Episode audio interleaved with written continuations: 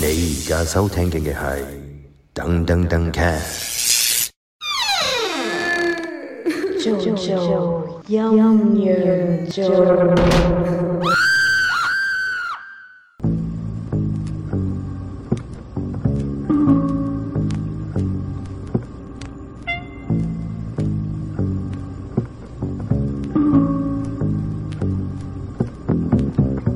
陰陽做成 stand up roller，喂呢、個壓軸壓軸啊，好戲喎，好戲啊！呢、個呢、嚟個喎堅啊，呢個咧就講翻誒誒講翻，大家知唔知邊個叫陳果齊師傅啊？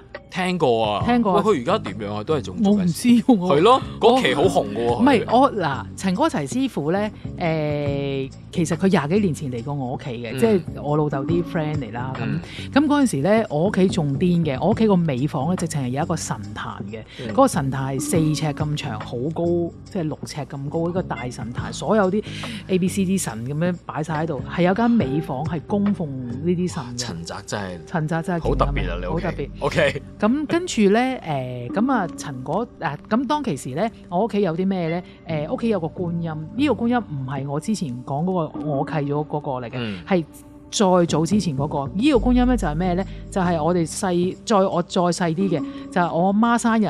跟住佢就話啊呢、個觀音好靚喎，咁我哋三姊妹咧，三姊弟咧就誒夾錢就買咗個觀音，而呢個買呢個觀音就喺屋企個街頭買嘅啫、嗯 o k 啦，咁好啦，咁跟住咧誒同埋屋企誒有個椰菜娃娃，咁好啦，咁我老豆嗰日就請阿陳光提師傅嚟我屋企，佢就好夜先嚟我屋企，唔知十點幾先嚟我屋企，咁就嚟傾下偈啊，睇下你間屋啊啲嘢啊，咁咁啦，佢一嚟到一望住個觀音就話個觀音入面有嘢嘅喎，跟住有咩啊？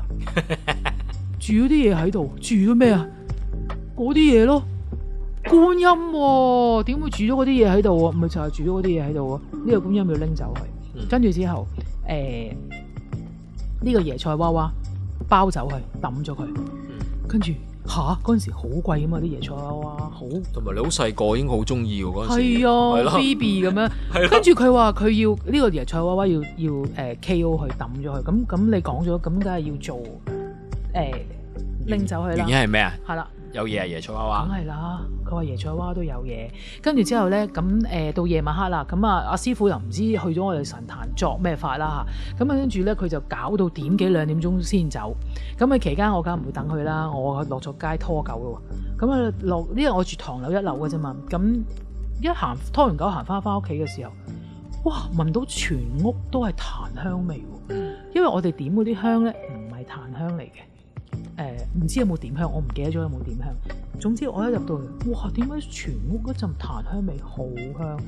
跟住阿師傅就話：哦，我叫咗啲神落嚟聽經嘅，所以咧你屋企而家個尾房全部都係神嚟，跟住好驚啊，係咪先？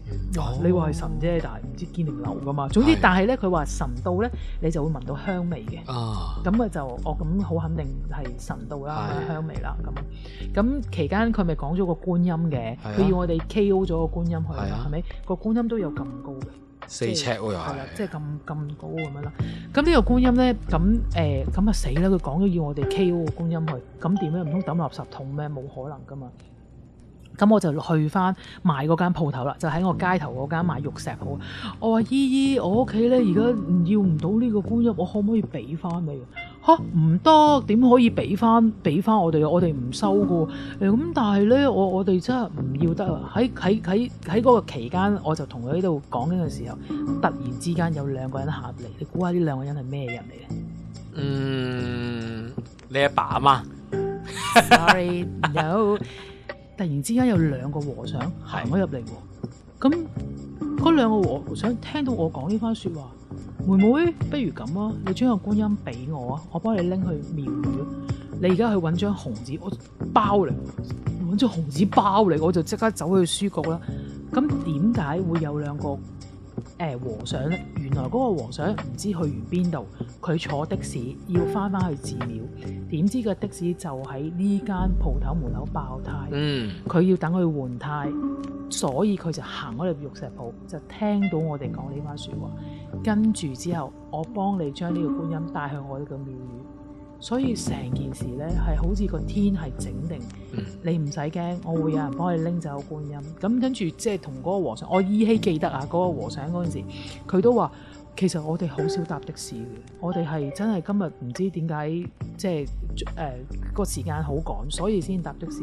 點知仲要爆埋胎，我哋就等埋去換胎就要入嚟。 咁所以誒、呃最後就係佢幫我哋收咗個觀音咯。嗯，咁所以我覺得係係好 amazing 嘅。嗰陣時細個嗰陣時覺得哇，點解好似所有嘢整定咁？佢有冇話點解會去咗椰菜娃娃觀音度啊？佢話嗰咧啲朋友，仔你個椰菜娃娃太似一個人人啦，係，好容易匿入佢。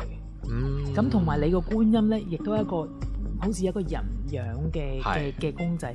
咁你冇做開光嗰樣嘢啊嘛，咁嗰啲嘢咪匿入去咯，就係咁啫嘛。佢好似當佢係一個蝸居咁樣就匿咗入去住咁嗯咯。，其實我都成日都覺得唔好買嗰啲娃娃，其實咧，即係好邪㗎。其實我喺巴去度買十隻娃 娃，而家仲喺度噶。佢十個十姊妹嚟你有噶，冇擺咗出嚟㗎有噶有個我有個玻璃櫃，個十姊妹一路都坐咗喺度。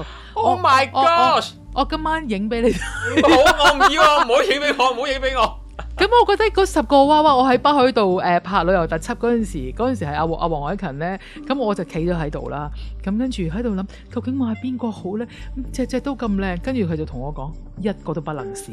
跟住我就咁同我十隻一樣。幾幾大每一隻，誒好細隻啫咁樣嘅，誒即誒一隻係兩尺公高，仔，所咁樣有咪叫兩尺啊？咁細隻有咯，冇啊？有啊，嗬，一個小水壺咁大咯。係呢個小水壺啦，十隻唔同嘅造型嘅喎，有天使啦，企喺度定坐喺度㗎？坐喺度，你拎住後面有音樂嘅。我好驚啊！我下次我拎完之後，我拍條片俾你唔我唔睇。要，我唔睇啊！咁你有冇叫嗰啲師傅睇冇過？啊！我我我我冇，我誒嗰陣時誒已經過咗好多年嘅啦。咁呢個係我去去拍嘢嗰陣時買咗喺度。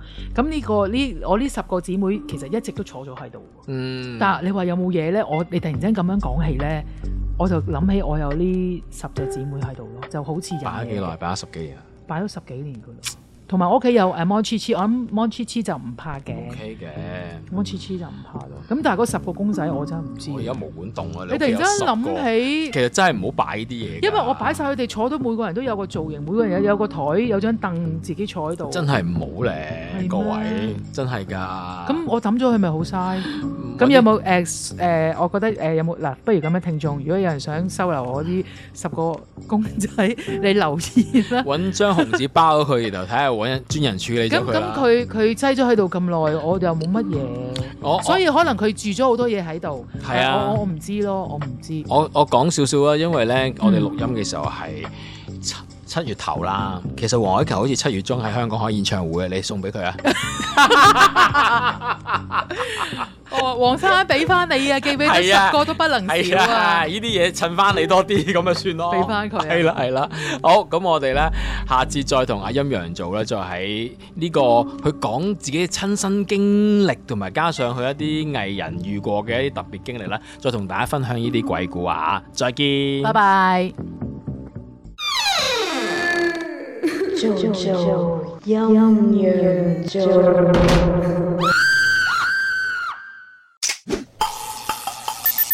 你而家收聽嘅係噔噔噔 c a